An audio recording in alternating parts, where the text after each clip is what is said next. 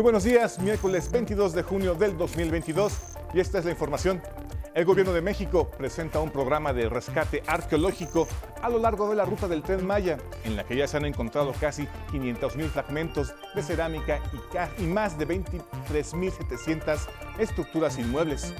Se invertirán más de 5 mil millones de pesos para salvaguardarlas y restaurarlas. Autoridades federales y estatales confirmaron que ya se identificó al presunto asesino de los sacerdotes jesuitas Javier Campos Morales, Joaquín César Mora Salazar y del guía de turistas Pedro Eliodoro, ejecutados en el interior de una iglesia en y Chihuahua. El presidente López Obrador pidió coordinar las investigaciones con el gobierno estatal y detener al homicida. La Estrategia Nacional de Vacunación ha impedido que la ola de contagios de COVID-19 de las últimas semanas se agrave, destacó la Secretaría de Salud. También adelantó que ya fueron registrados más de 3 millones de niñas y niños de 5 a 11 años de edad para recibir la vacuna Pfizer, cuyos embarques llegarán mañana jueves y el viernes. En noticias internacionales, con la llegada histórica de Gustavo Petro a la presidencia y Francia Márquez a la vicepresidencia de Colombia, también surge la esperanza de un cambio y la reconstrucción de la paz entre el gobierno y la guerrilla. Desde Bogotá, Colombia, el enviado especial del 11, Gilberto Molina, nos reportará. Y en la cultura, a 12 años de su ausencia, se recuerda al escritor y periodista Carlos Monsiváis.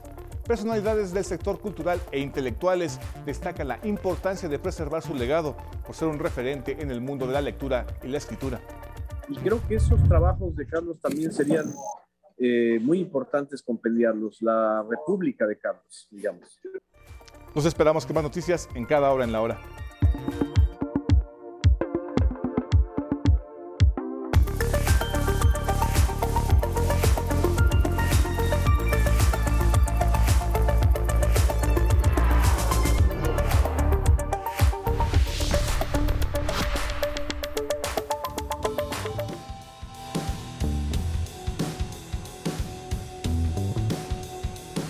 Desde 2006, los estudiantes del Colegio de Gastronomía del Claustro de Sor Juana organizan y presentan esta pasarela, evento que ha adquirido resonancia internacional. ¿Y por qué? Porque hay creatividad, sentido estético y conocimiento de ingredientes y técnicas culinarias mezcladas con la moda. Los estudiantes confeccionan sus vestidos con distintos productos comestibles y así crean estos atuendos con manejo armónico, colores, texturas, formas y lo mejor de todo, con sabor a México el sabor de distintas comunidades. Todas propuestas novedosas a partir del arte culinario.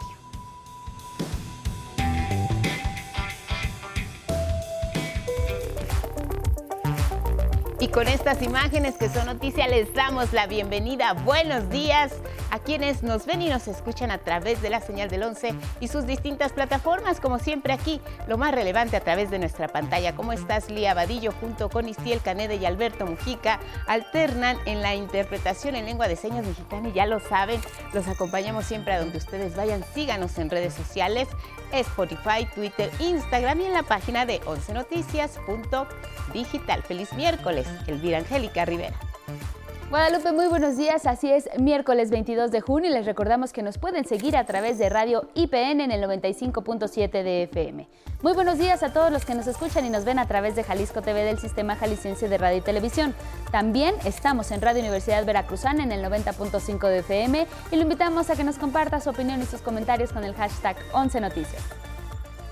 Ha sido una inversión millonaria enfocada sobre todo a la preservación y recuperación de vestigios arqueológicos. Es la ruta, la ruta del tren Maya. Aplicará el gobierno federal una estrategia importante para proteger el patrimonio en todo momento. No solo pertenece a nuestra generación. Esto, esta obra es un legado para quienes vienen detrás de nosotros. Los detalles de este anuncio con Cindy Anabel Cerda Salinas. El gobierno de México anunció que pondrá en marcha un megaprograma de salvamento arqueológico a lo largo de la ruta del tren Maya, con una inversión de 5.154 millones de pesos. Informó que ello obedece a que durante la construcción del tren Maya se han encontrado casi 500.000 fragmentos de cerámica y más de 23.700 estructuras inmuebles, informó el Instituto Nacional de Antropología e Historia. Estamos hablando de acciones para la protección el estudio y salvaguarda de todos los elementos arqueológicos e históricos que van apareciendo en la ruta del tren. Podemos estar confiados de que el patrimonio cultural vinculado con esta ruta está siendo cuidado, estudiado, resguardado y puesto en valor. Por su parte, el presidente López Obrador denunció que existe una nueva campaña contra el tren Maya, emprendida por opositores y apuntalada por el periódico Reforma. Dijo que esto se debe a su desesperación por frenar la obra, ya que de cinco amparos, tres se han resuelto a favor del proyecto. Ya iniciaron todos nuestros opositores una nueva lanzada. Ya no es la destrucción de la selva, ahora es la destrucción de sitios arqueológicos. Es que son predecibles. López Obrador recordó que lo mismo ocurrió cuando era jefe de gobierno. En ese tiempo Reforma se oponía a la construcción del segundo piso del periférico. Hubo también amparos, pero en cuanto a la inversión privada, copió la estrategia. Entonces, Reforma y otros medios callaron. De los siete tramos del tren Maya, los primeros cuatro ya han sido supervisados y explorados en 96.6% por el INA y con el visto bueno. Y conforme avancen las obras, se explorarán los tramos 5, 6 y 7 para el respectivo salvamento de piezas arqueológicas. Por lo pronto, el tramo 5 se perfila para ser también avalado por los expertos, dijo el INA. 11 Noticias. Cindia Anabel Cerda Salinas. Vamos a otros temas que han causado indignación. El caso que ocurrió por el asesinato de dos sacerdotes jesuitas y un civil ocurrió en Chihuahua. Las autoridades identificaron al presunto asesino. Aquí le contamos todos los detalles. La Secretaría de Seguridad y Protección Ciudadana confirmó que ya identificó al presunto asesino de dos sacerdotes jesuitas y un civil en el interior de una iglesia en la comunidad de Cerocahui, en Chihuahua. El guía de turistas Pedro Eliodoro PG fue llevado al templo, donde fue asesinado junto con los sacerdotes. La dependencia aseguró que continúa con la investigación para dar con el paradero del presunto homicida. Destacó que por instrucciones del presidente López Obrador, desde el primer momento se estableció comunicación con autoridades locales para coordinar las investigaciones y brindar el apoyo que permita la aprehensión del responsable y el esclarecimiento del caso. Además del triple asesinato, el gobierno estatal, en coordinación con el gobierno federal, investiga el secuestro de cuatro personas en el mismo lugar de los asesinatos. El lunes se atendió un reporte hecho al 911 que alertó sobre el secuestro de dos hombres, identificados como Paul Osvaldo B. y Armando B., así como de una mujer y un menor de edad. La Compañía de Jesús en México demandó el esclarecimiento de los hechos e identificó a los religiosos asesinados como Javier Campos Morales y Joaquín César Mora Salazar. Nos duele profundamente las pérdidas causadas por el ataque, tanto de un civil como de dos hermanos jesuitas una congregación que siempre ha realizado una labor humanitaria en nuestro estado. Luego del crimen, se llevó a cabo una ceremonia en la que se pidió un cese a la violencia en la entidad y la recuperación de los cuerpos. También se hizo un llamado a reconstruir la paz en todo el país. Los jesuitas de México no callaremos ante esta realidad, que lacera a los más pobres del país los invito a todos, a todas, a seguir luchando desde el lugar que les corresponde en esta sociedad, a no permitir que la violencia, el terror, el miedo tengan la última palabra. La gobernadora Maru Campos Galván destacó que se aprenderá a los responsables. Un atentado de esta naturaleza nos sacude hasta lo más profundo y les digo que no vamos a permitir actos como este. Y lo vuelvo a repetir con toda la fuerza del Estado, de parte de una gobernadora y un equipo de inteligencia que no se queda con los brazos cruzados. Con información de Araceli Aranday, 11 Noticias. Y vamos con temas de salud porque durante la conferencia matutina de este martes se informó que la Estrategia Nacional de Vacunación contra el COVID-19 avanza para lograr la cobertura de todos los sectores de la población. Particularmente es el turno de niñas y niñas de 5, niñas y niños de 5 a 11 años. Los detalles con Cindy Cerda. La vacunación de más del 80% de la población ha evitado que el repunte del COVID-19 en las últimas nueve semanas en el país tenga consecuencias graves, informó este martes la Secretaría de Salud. Los contagios han sido principalmente con la variante Omicron y en la mayor parte de los casos con signos leves, similares a la gripa común y no requieren hospitalización.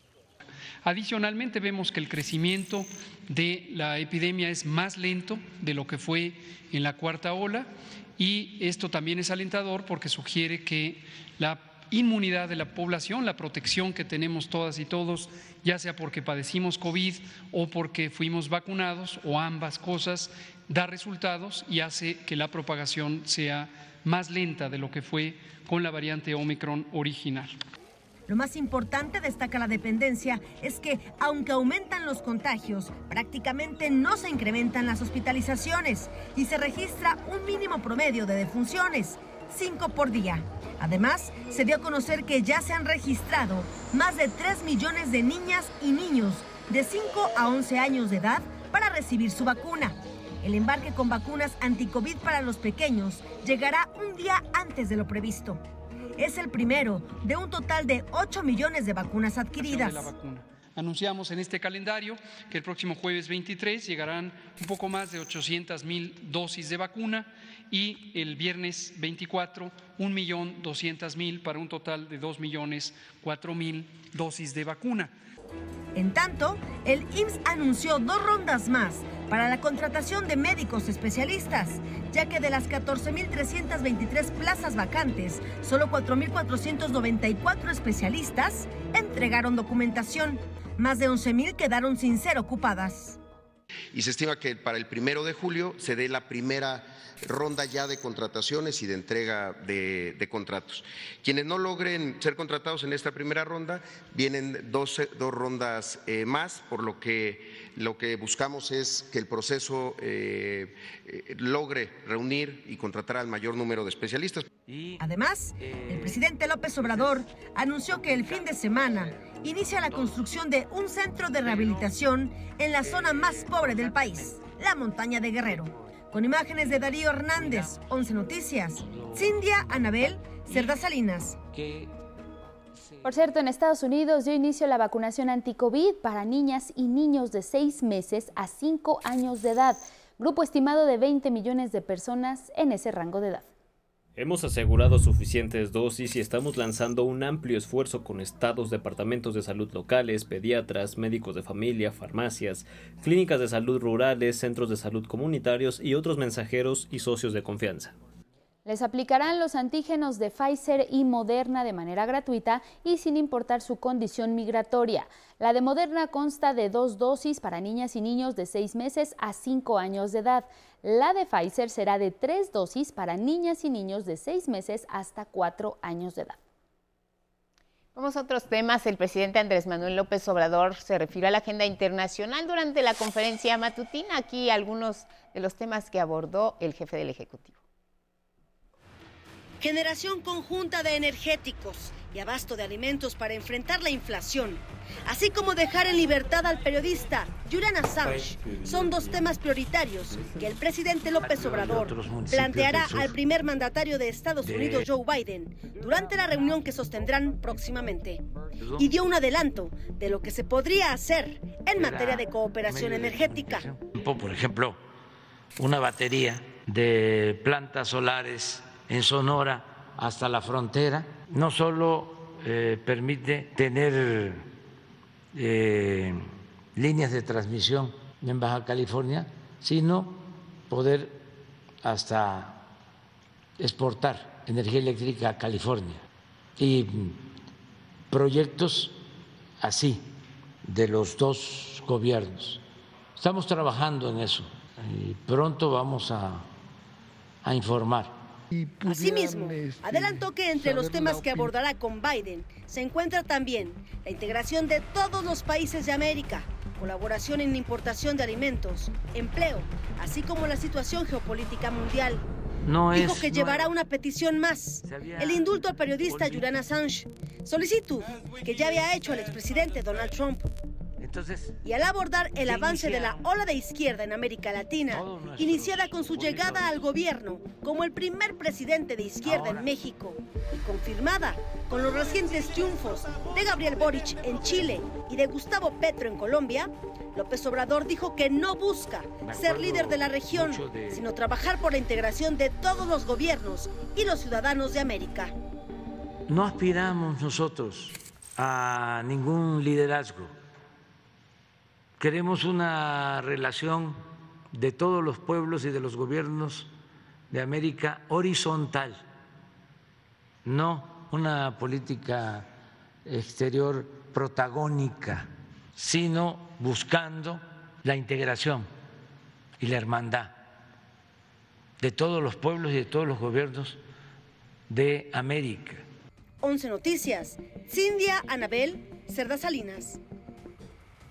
Y mire, este martes hubo avances en temas relacionados con la comunicación pública y la democracia. El canal del Congreso recibió la concesión para el aprovechamiento del espectro radioeléctrico, además de inaugurar la señal de Radio Congreso. Estas acciones forman parte del derecho a la información de la ciudadanía y esto para que más personas estén enteradas de lo que acontece día a día en el sistema legislativo. Rubén Fieital con la información. Hace 24 años nació el Canal del Congreso, medio público que da visibilidad a todas las voces y todas las expresiones de la pluralidad política de nuestro país. Recibió su título de concesión de manos del comisionado presidente del Instituto Federal de Telecomunicaciones, Javier Juárez, para el aprovechamiento del espectro radioeléctrico, lo que le da al canal certeza jurídica. El canal del Congreso es un medio de comunicación fundamental para la vida democrática del país, por la diversidad de opiniones que, a las que da cabida y por difundir el quehacer parlamentario. Eso es sumamente relevante. Eduardo Fernández, director del canal del Congreso, dijo que la población es la razón de ser de este medio de comunicación. Asumimos en el canal del Congreso que al comunicar y difundir en lenguaje ciudadano es posible contribuir a mejorar la percepción social a propósito del trabajo legislativo y de sus legisladores. Este martes también se inauguró la señal de Radio Congreso, nuevo medio de comunicación para que la población esté informada de la actividad legislativa. En nuestro país estamos construyendo una democracia cada vez más sólida y la división de poderes es una parte esencial en la construcción de esa democracia. Entonces, eh, el Poder Legislativo necesita instrumentos, herramientas para poder informar a la población y que la población pueda influir en el trabajo legislativo. Entonces ya se había tardado el IFT en darnos la concesión de esta estación de radio. Yo creo que eh, nace con muy buenos augurios. Ricardo Monreal, presidente de la Jucopo del Senado, refirió al derecho de la población a saber lo que pasa en el Congreso. Por ello hoy celebro el arranque de transmisiones de la radio del Poder Legislativo que surge como un proyecto que incorpora la diversidad de voces de nuestro México y que amplía los alcances de la difusión de nuestro trabajo. Radio Congresos invirtieron 1.6 millones de pesos para cabinas y equipo de audio y cómputo. Transmitirá por internet diariamente de las 8 a las 20 horas. Con imágenes de Christopher Aguilar y Carlos Izquierdo, 11 Noticias, Rubén Fieital Nes.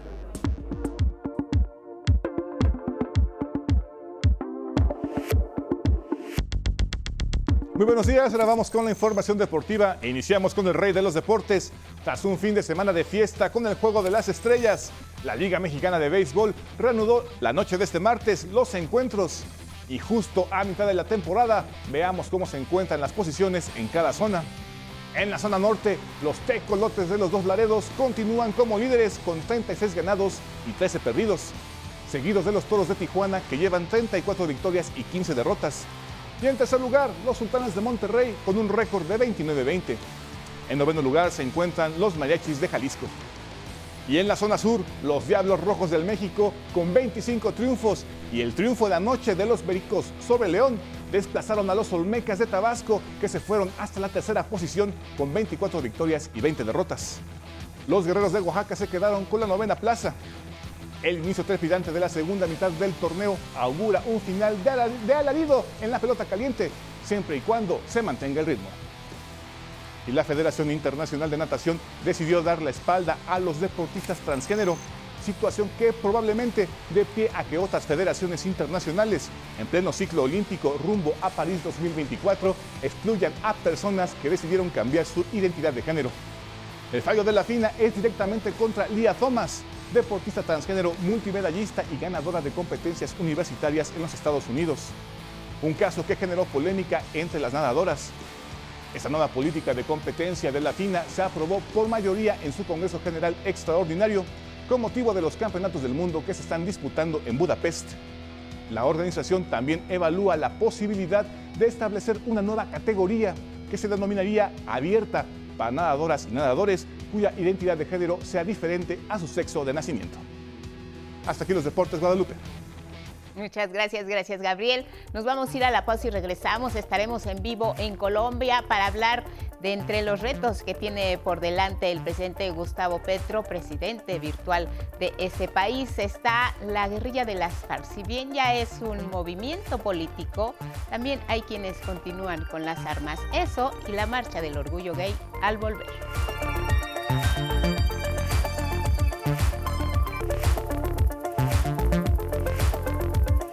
6 con 30 de la mañana, gracias por seguir con nosotros aquí en 11 Noticias. Y mire, como ya le adelantábamos, seguimos en esta cobertura especial hasta Bogotá, Colombia, con mi compañero Gilberto Molina, a propósito de las elecciones presidenciales, pero también sobre todo los retos que enfrentará el virtual ganador Gustavo Petro. Y por eso nos enlazamos contigo Gilberto, muy buenos días, ¿cómo te va por allá? Hola, ¿qué tal Angélica? Muy buenos días. Te saludo desde el Parque Nacional de Colombia en una fresca mañana. Han pasado ya tres días desde la histórica victoria electoral del presidente Gustavo Petro, el virtual presidente electo. Ayer no tuvo actividades públicas, sin embargo, difundió en sus redes sociales una conversación que sostuvo con su homólogo de Estados Unidos, Joe Biden, quien le mencionó que pues eh, hay una clara eh, colaboración, una intención de colaborar estrechamente entre ambas naciones, pero eh, sobre todo en un sentido más igualitario. Y como lo comentábamos ayer, Angie, pues este país vivió un paso más hacia el dilatado proceso de paz que ha tenido. Siete líderes de las FARC, las Fuerzas Armadas Revolucionarias de Colombia, ofrecieron una disculpa pública a familiares y víctimas de más de 20 mil secuestros políticos que ordenaron desde 1960. Será un proceso de tres días y esta disculpa pues todavía tiene que cumplir los estándares y también las demandas de las víctimas, que no serán pocas. Y para conocer más acerca de este drama de la guerrilla, y sobre todo también de la situación con las FARC, te presento la siguiente nota de mi compañero Luis A. Méndez. ¿Por qué será? ¿Por qué será? que a mi pueblo lo hacen callar. Ay, ¿por qué será? ¿Por qué será que a mi pueblo lo hacen callar? Estamos en un momento, yo creo que crucial e importante dentro de la, dentro de la historia nacional, que es la posibilidad de cerrar esa página de la confrontación, de la construcción de algo diferente, del cambio, que la gente ya está cansada de 20 años que hace que se instaló en el Palacio Presidencial, en la Casa de Nariño, un grupo criminal. Lo que hay es un grupo criminal, porque allá están todos los que han patrocinado el paramilitarismo, lo que representa lo más podrido de este país, los que están empeñados en la guerra. Desde la década de los 60 en Colombia, la desigualdad social, la pobreza y el control de una oligarquía generó el nacimiento de las Fuerzas Armadas Revolucionarias, las FARC.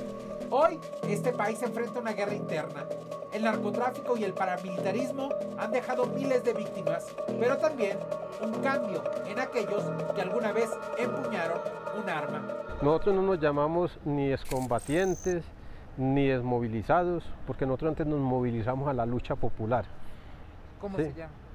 Sí, nos- nosotros nos llamamos firmantes del acuerdo, firmantes del acuerdo de paz. Octavio fue integrante de las FARC. Hoy es firmante de un acuerdo de paz que no se ha concretado, que se derribó por un referéndum donde ganó el no. Él explicó lo que considera fueron los motivos de que las y los colombianos rechazaron apoyar la paz. El gobierno de, de- de Santos no permitió que nosotros saliéramos a hacer pedagogía de paz. Entonces le dejó las manos abiertas ¿sí? al centro democrático que entraron a confundir con las iglesias cristianas, a confundir a la gente, a hacer una campaña en contra del acuerdo, que porque si se firmaba el acuerdo sus hijos iban a volver maricones, que porque había un componente de género en los acuerdos. Pero además, añade, que en muchos territorios los mismos campesinos votaron en contra del acuerdo, porque ellos no querían que las FARC hicieran dejación de armas. la falta de cumplimiento del acuerdo de paz impulsado y concretado en el gobierno de Juan Manuel Santos en 2016 ha tenido costos. Llevamos más de 1.300 líderes sociales asesinados y muchos de esos líderes asesinados son reclamantes de tierras. Entonces no se, ha dado, no se ha dado esa reforma, las tierras no han sido devueltas a los que fueron despojados de ellas. Nosotros no podemos seguir eternamente en una guerra que ha causado 7 millones de desplazados, que ha causado 24 mil desaparecidos, que ha causado el exterminio de un partido político que puso 7 mil muertos. Colombia decidió que Gustavo Petro y Francia Márquez encabezaran los destinos de su país. La exigencia se hizo presente mediante gritos de paz y libertad el día que se alzaron con el triunfo. Hoy, Octavio es parte de la Asociación para la Construcción Colectiva, Unidad y Transformación, ASOCUNT, que agrupa en Bogotá a 120 firmantes de paz, además de desplazados y víctimas de la guerra, que ahora se ha reincorporado. Octavio ahora estudia Derecho, tiene tres hijos y vive lejos de su familia para evitarles cualquier riesgo. A la distancia, reflexiona sobre su participación en las FARC. Mire, yo nunca me arrepentiré, ni creo que entraría a rechazar, a condenar a quien se alce en armas. Y yo nunca me voy a arrepentir de haberme levantado contra un gobierno corrupto y criminal, contra una oligarquía que ha sido la oligarquía más criminal y mezquina de América Latina, como es la oligarquía colombiana, que siguen todavía empeñados en la guerra, que siguen empeñados en mantener un conflicto interno. Con imágenes de Christopher Dávila, 11 Noticias, Luis A. Méndez.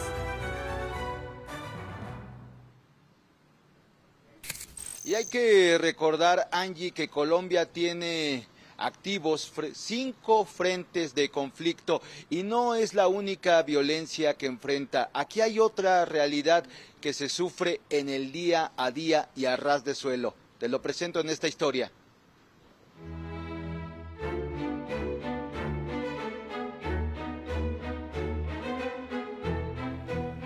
La violencia de género es una herida abierta en Colombia que aún sangra y se multiplica contra las mujeres migrantes.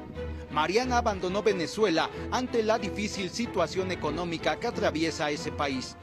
Vive del reciclaje y gana en promedio 50 mil pesos colombianos al día, unos 250 pesos mexicanos. Pero tiene que soportar más que los 300 kilos que lleva a cuestas todos los días. Y sí, muchas veces me han dicho muchas cosas, muerta de hambre, arrastrada, muchas cosas que me dicen humillaciones porque estamos aquí, o sea, y no es nuestro país. Y yo le digo a ellos que independientemente de donde quiera que yo me encuentre, pues yo soy un ser humano y no tengo culpa de lo que esté pasando en mi país. Pues. ONU Colombia estima que una de cada tres mujeres de este país ha sufrido violencia por parte de su pareja o por desconocidos. Es el caso de Lorena, por decir un nombre, quien fue violentada brutalmente por paramilitares. Ese día sentí que algo se desprendió de mí. También fui víctima de empalamiento, de tortura.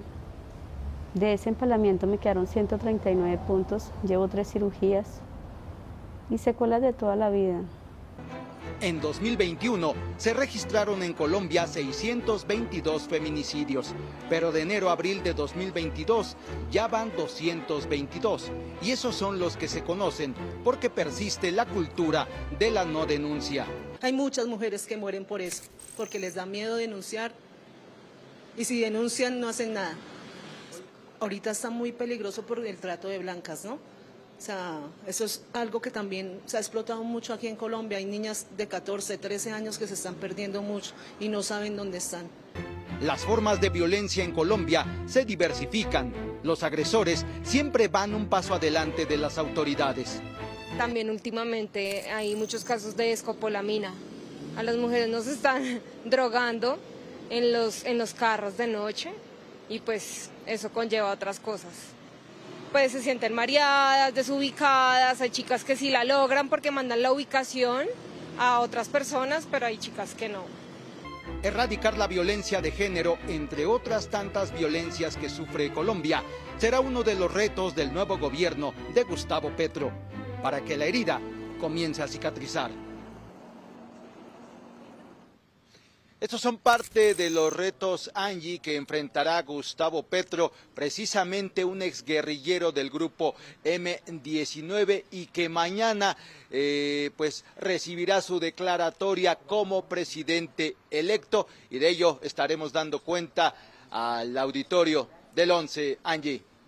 Así es, Gilberto, pues muy importante esto que nos estás tratando, esta nota sobre violencia de género, un reto importante, pero también la esperanza a través de Francia Márquez, la vicepresidenta declarada abiertamente feminista, incluso ha declarado ya la creación del Ministerio de Igualdad, que entre otras muchas funciones está el respeto por los derechos de las mujeres y por supuesto con ello conlleva erradicar la violencia hasta e, a ese sector de la población. Vamos a estar pendientes de lo que ocurra allá, Gil, muchas gracias y muy buenos días. Muy buenos días, estamos pendientes, claro que sí. Y ahora vamos con más información, Guadalupe.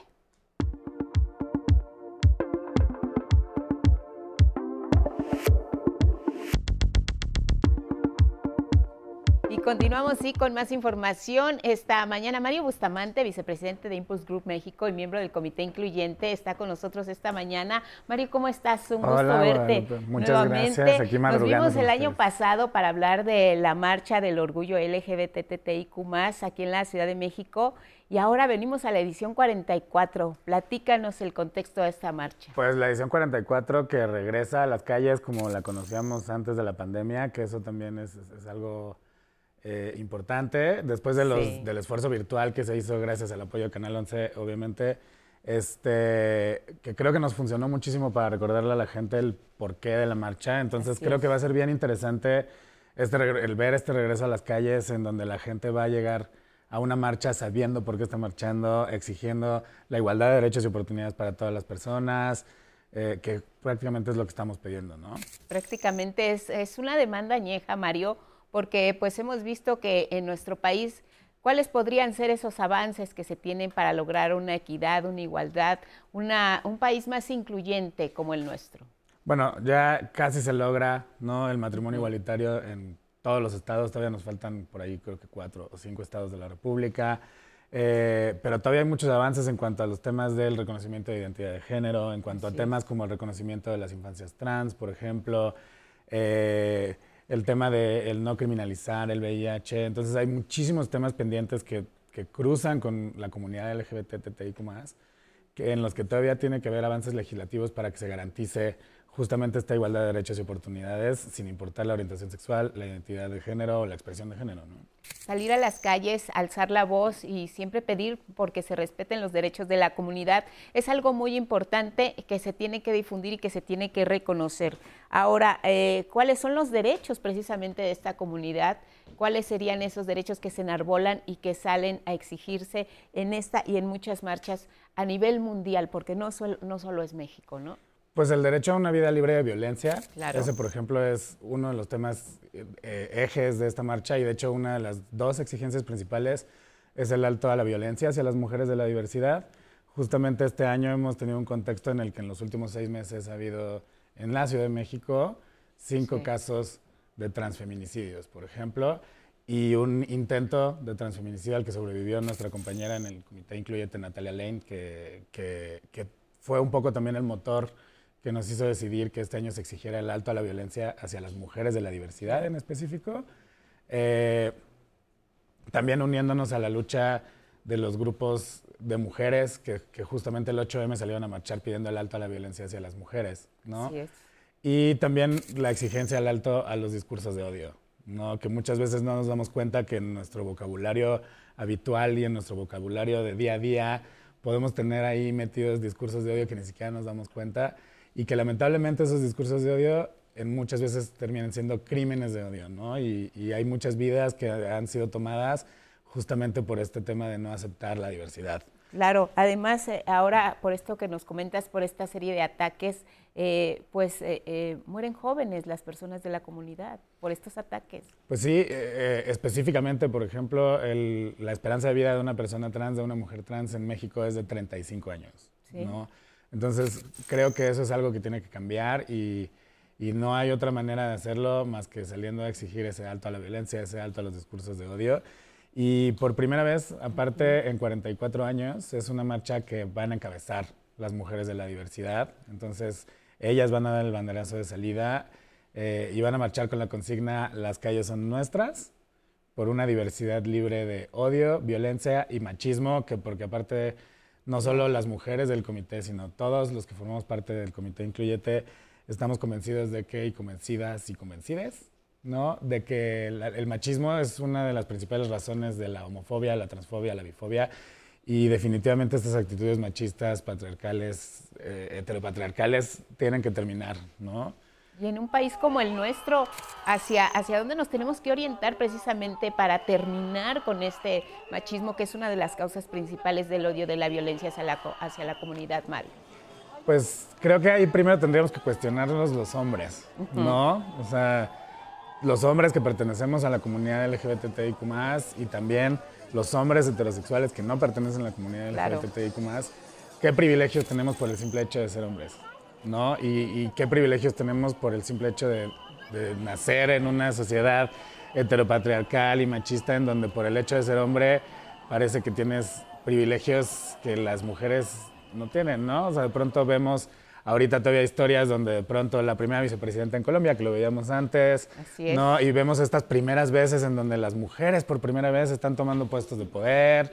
Eh, y creo que eso tiene que cambiar, ¿no? O sea, porque al final justo lo que buscamos con la marcha del orgullo LGBTTIQ es esta igualdad de, derechos y oportunidades. ser más sin importar cuál sea tu, sexo, tu género, tu identidad, ¿no? Y que, y que toda la gente tenga oportunidad de poder estar en esos puestos de poder, justamente.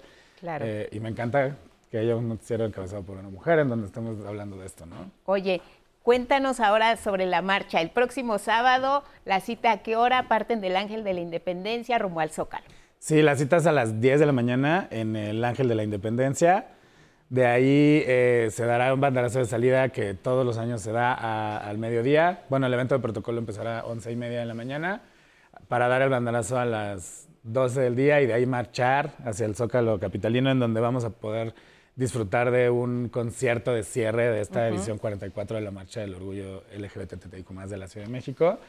Eh, donde ahí van a poder ver a muchísimos artistas, va a poder estar, va a estar Patti Cantú, va a estar este man, va a estar Samo, eh, Mavilan, Cristian Chávez, Leon Leiden, eh, el elenco de La Más Draga, John Cameron Mitchell and Friends, Janet Chao, Flora Margo, Cecil, Dani Calvario, Emma, Nick Bolt, Andy Zuno, eh, Giagon, Romy Marcos, Ariel y su Benedito Son, May Queen, Joaquín Bondoni y el Mariachi de Coris de Los Ángeles, que yo también confío y creo que la música es un, un una canal. Forma de expresión es una forma de expresión y también es un canal que nos va a conectar también con esta energía positiva que necesitamos en este momento. Claro. Y, y qué importante aparte que el talento que, digo, el, el 95% del elenco que mencioné son personas que pertenecen a la comunidad LGBT y que han tenido vivencias eh, que obviamente pues traducen en su música. Entonces creo que va, va- eh, va a haber una energía muy positiva en el Zócalo. Claro.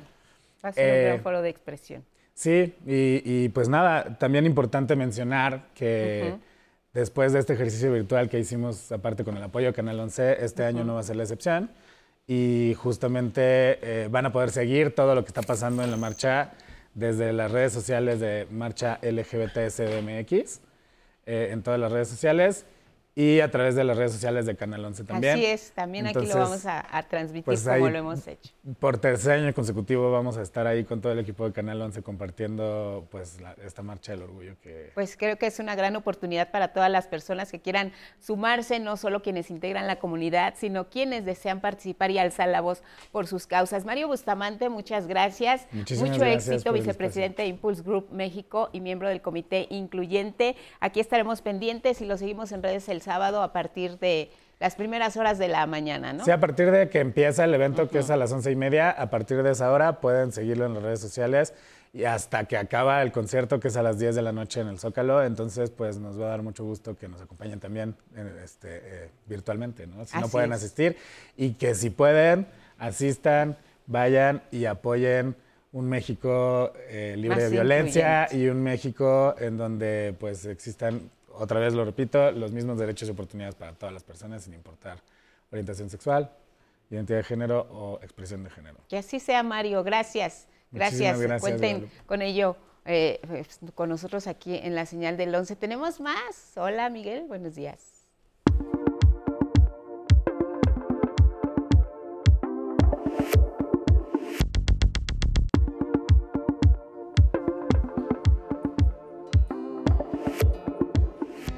Gracias Guadalupe, buenos días, buenos días a todos. A 12 años de su ausencia se recuerda al escritor y periodista Carlos Monsiváis por su valioso legado. Algunas personalidades destacan que es imprescindible reunir un compendio de su trabajo para que prevalezca en el mundo de la literatura y la cultura.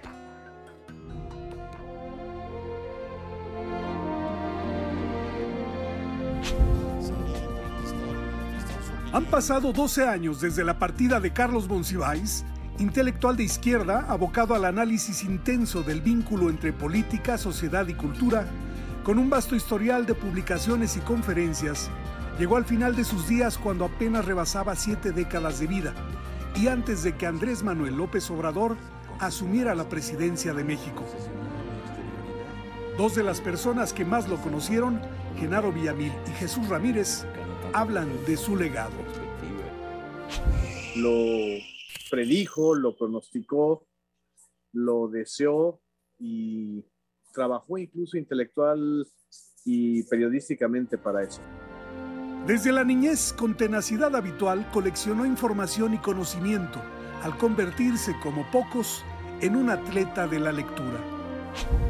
También tenía una técnica de lectura rápida y él era capaz de al- en un día de leerse dos o tres libros, sobre todo de lo que más le interesó en la última etapa de su vida, que eran los libros de no ficción.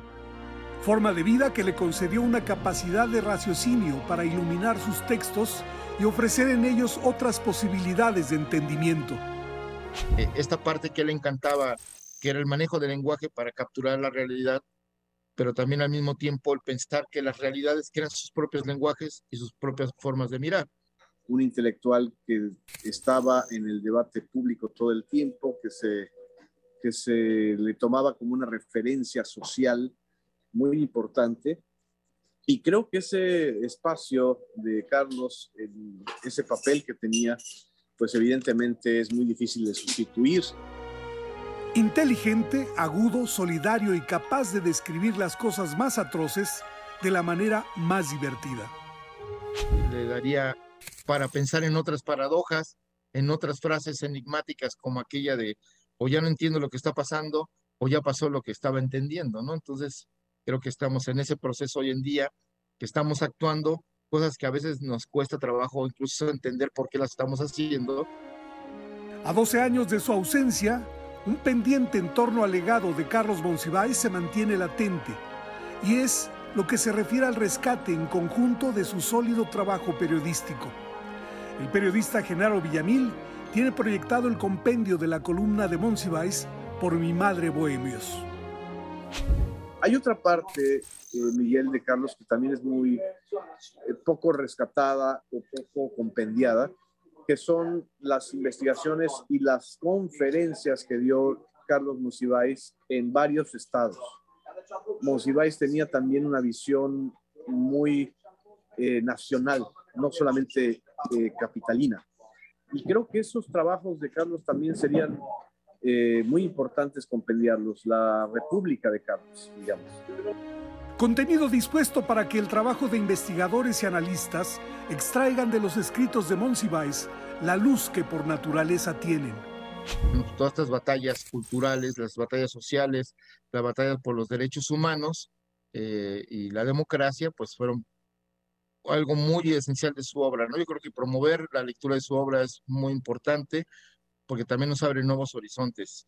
Quizá necesitamos un, una guía llamada Carlos Monsiváis que nos oriente para, para ver qué horizontes podemos tomar y qué derroteros podemos seguir. 11 Noticias, Miguel de la Cruz. Vámonos al libro del día, es Los antiguos venenos de Oscar de Muriel, editado por Penguin Random House. Aquí los detalles en voz de su autor.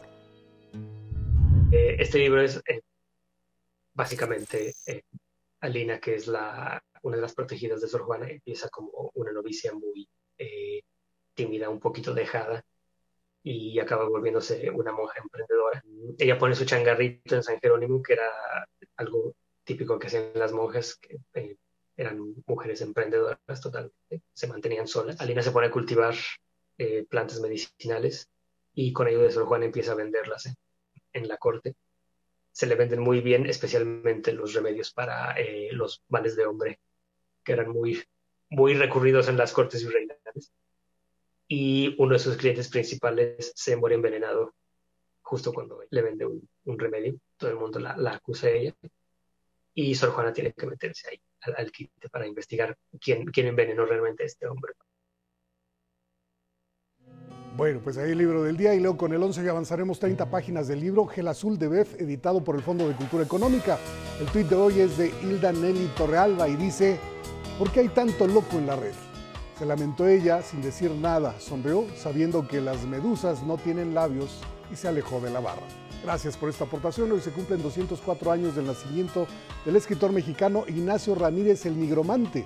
En su honor el poema del día que en alguna parte dice, si algún día Natura se divierte rompiendo de esta cárcel los horrores y sus soplos ardientes cerradores sobre mi polvo desatado vierte.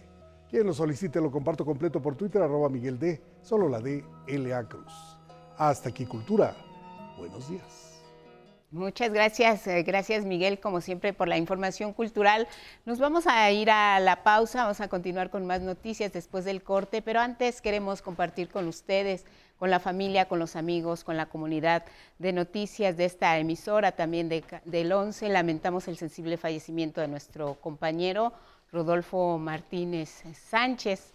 Rodolfo, quien se desempeñaba como supervisor de grabación para noticias y recepción satelital del 11 falleció y en nombre de toda la comunidad de este espacio informativo le expresamos nuestro más sincero pésame a sus familiares, a sus amigos cercanos. Descansa en paz, Rodolfo, nuestro querido Winnie, amigo, compañero cercano y siempre así, como lo vemos y lo queremos recordar, con esta, con esta sonrisa. Adiós, amigo, adiós, Winnie. Nos veremos pronto. Gracias y un abrazo a su familia. Vamos a la pausa, regresamos con más noticias esta mañana aquí en el 11.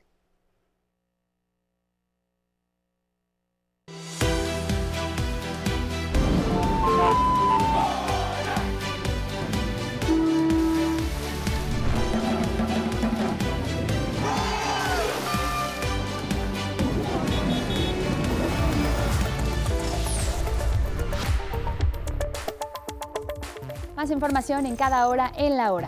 La Secretaría de Salud afirmó que el repunte de COVID-19 de las últimas nueve semanas no ha sido grave porque más del 80% de la población está vacunada y aunque aumentan los contagios, las hospitalizaciones no. Agregó que los casos que se han manifestado en quienes se han contagiado son con signos leves, similares a la gripa común y no requieren hospitalización, la mayor parte de la variante Omicron. A 24 años de su creación, el canal del Congreso recibió su título de concesión para el aprovechamiento del espectro radioeléctrico, lo que le da a dicho canal certeza jurídica. Además, inauguró la señal e instalaciones de Radio Congreso, nuevo medio de comunicación para que la población esté informada de la actividad legislativa. El Instituto Nacional para la Educación de los Adultos alfabetizará a alrededor de 1.500 trabajadoras y trabajadores del hogar así como a sus familiares con rezago educativo, de acuerdo con un convenio que firmaron el INEA y el Sindicato Nacional de Trabajadores y Trabajadoras del Hogar. En información internacional, en su próxima reunión, el presidente López Obrador plantará a su similar de Estados Unidos, Joe Biden, la generación conjunta de energéticos y abasto de alimentos para enfrentar la inflación, así como dejar en libertad al periodista Julian Assange. Y en la cultura, Las Travesuras del Guera, exposición con más de 200 obras de la autoría del caricaturista, se presentará en el Complejo Cultural Los Pinos a partir del 25 de junio, justo a un año de su fallecimiento. Y es todo en cada hora en la hora, pero quédese con nosotros, tenemos más información.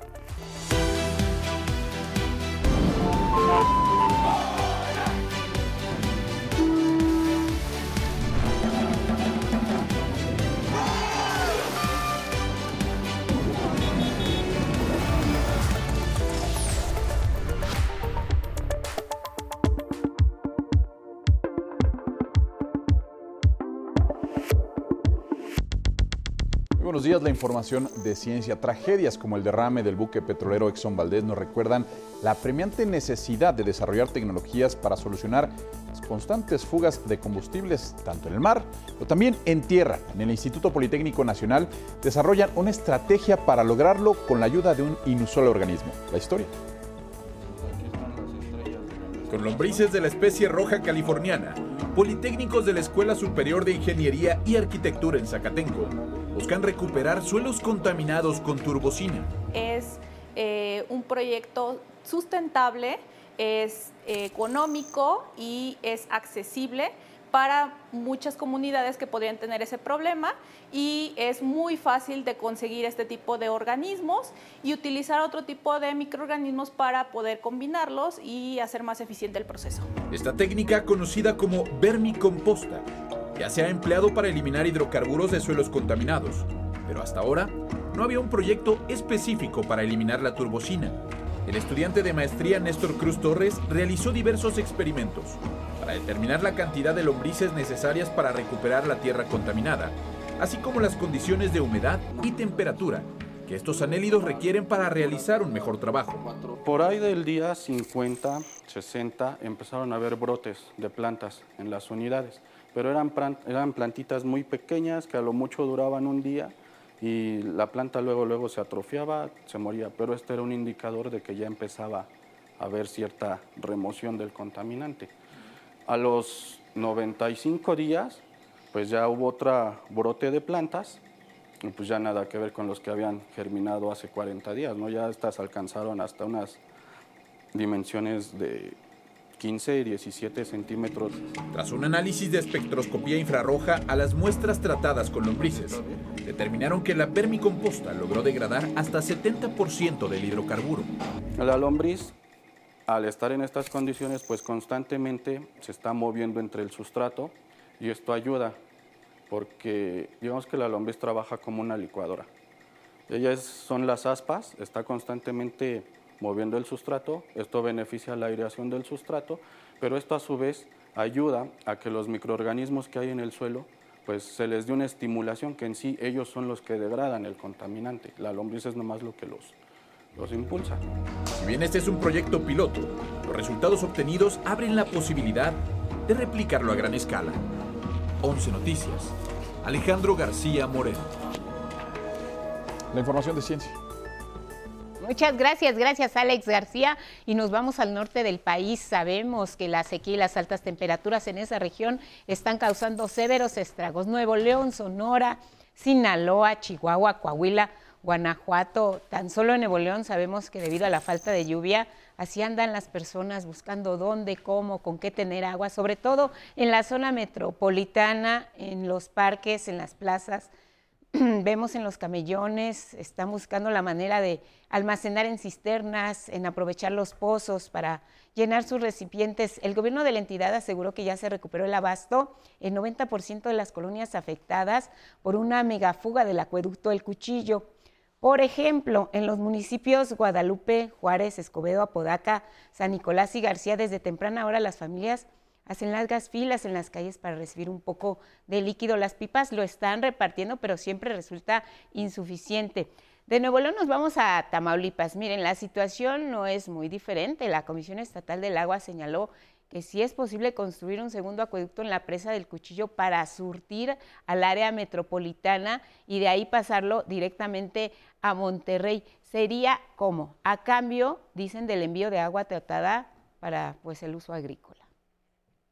Temas de corte educativo, hay noticias favorables al respecto. Alrededor de 1.500 trabajadoras y trabajadores del hogar, sus familiares también que se encuentren en rezago sí podrán alfabetizarse o incluso terminar la primaria y secundaria con la ayuda del Instituto Nacional para la Educación de los Adultos. Será posible gracias al convenio que se firmó con el Sindicato Nacional de Trabajadores y Trabajadores del Hogar, con el INEA, para incorporar a las y los agremiados a estos servicios que ofrece el instituto. Los interesados podrán acceder a la educación en plazas comunitarias del INEA en los estados o a través de la plataforma tecnológica Aprende INEA .inea.gov.mx mediante también el uso de su teléfono celular. Y bueno, las opciones están ahí. En México, por lo pronto, más de 2.1 millones de personas se están dedicando ya al trabajo doméstico de manera remunerada. Nueve de cada diez, como sabemos, son mujeres. Mire, el abogado mexicano Ulrich Richter Morales, quien ganó una demanda millonaria a Google por daño moral, habló detalladamente con 11 Noticias sobre su caso y mi compañero Alejandro García Moreno nos cuenta. Google, empresa de tecnología, una de las cinco más ricas del mundo, pagaría cerca de 5 mil millones de pesos al abogado penalista mexicano Ulrich Richter Morales por daño moral. Richter interpuso una demanda en 2015 contra Google por permitir la difusión en su plataforma Blogger del blog Urlich Richter Morales y sus chingaderas a la patria, en la que se vinculaba al demandante sin pruebas y con fotografías alteradas con supuestos delitos como narcotráfico, lavado de dinero y falsificación de documentos. Y un día me entero que me hablan y oye, fíjate que te copiaron tu blog, este, eh, y, y, ahora se llama Ulrich Richter chingaderas a la patria. Y este libro que, te mostré ahorita eh, este, ya no se llama Manual del Poder Ciudadano, sino que en ese bloque ilegal se llama Cómo lavar dinero. ¿no? El abogado mexicano afirma que pidió a Google retirar el blog que difundía falsedades y perjudicaba su imagen pública, pero hasta hoy el portal permanece abierto. Y fue cuando yo inicié ya en el 2015 una demanda pidiéndoles que retiraran el blog contra eh, eh, la, plataforma, eh, que retiraran el blog y que consecuencia también, pues que se, resolviera si existía un daño moral o no por la negligencia del, buscador de, retirar de su plataforma dicho blog. De igual forma, también se le mandó al autor material del blog este, paralelamente por usurpación de persona y por daño moral. El 13 de junio de este 2022, un tribunal de la Ciudad de México falló a favor de Richter Morales por considerar que Google es responsable de daño moral al ignorar la petición de retirar un blog que atentó contra la imagen del abogado mexicano. Entonces yo creo que Google se quiere arborar en la libertad de expresión para que su criatura del blog spot pues no sea tocada, siga inmaculada eh, eh, eh, y siga impune, ¿no? Entonces creo que ahora pues sí están muy preocupados. Richter Morales indica que solicitó una sanción por daño moral, conforme a la capacidad económica de Google, que debe ser lo suficientemente ejemplar. Por eso, la cantidad por la reparación de daño asciende a cerca de 5 mil millones de pesos. No es que yo demandara una cantidad, sino nosotros lo, lo, único que pedimos es que se fije una indemnización de acuerdo a la capacidad económica de la gente. Y pues aquí la capacidad económica de Google pues es altamente eh, eh, eh, este, importante porque tú sabes que es, está en los, en los, bueno, en los 10 primeros lugares de las empresas más ricas del mundo. La empresa de tecnología aún puede interponer un último recurso contra la sentencia. 11 Noticias, Alejandro García Moreno. Pues ahí está el caso y vamos a hablar de otro asunto. ¿Ustedes recuerdan a Héctor Cabrera Fuentes, mexicano acusado de espionaje? Bueno, vamos con la actualización del tema. El destacado científico mexicano que fue señalado en Estados Unidos por esta razón espionaje para Rusia ya fue sentenciado. Cuatro años y un día de prisión. Esto ocurrió ante una corte en Florida. El acusado se declaró arrepentido y se disculpó con el gobierno estadounidense. La investigación en su contra demostró que un funcionario ruso lo reclutó, esto fue en 2019, para resolver un asunto migratorio de su esposa rusa. Entonces se le encomendó viajar a Miami en 2020 y tomar fotos de la matrícula del automóvil de un estadounidense que proporcionó información precisamente sobre el gobierno ruso a Washington. Cabrera Fuentes, doctor en biología humana, originario de Oaxaca, trabajó en un tratamiento para prevenir infartos cardíacos y cerebrales.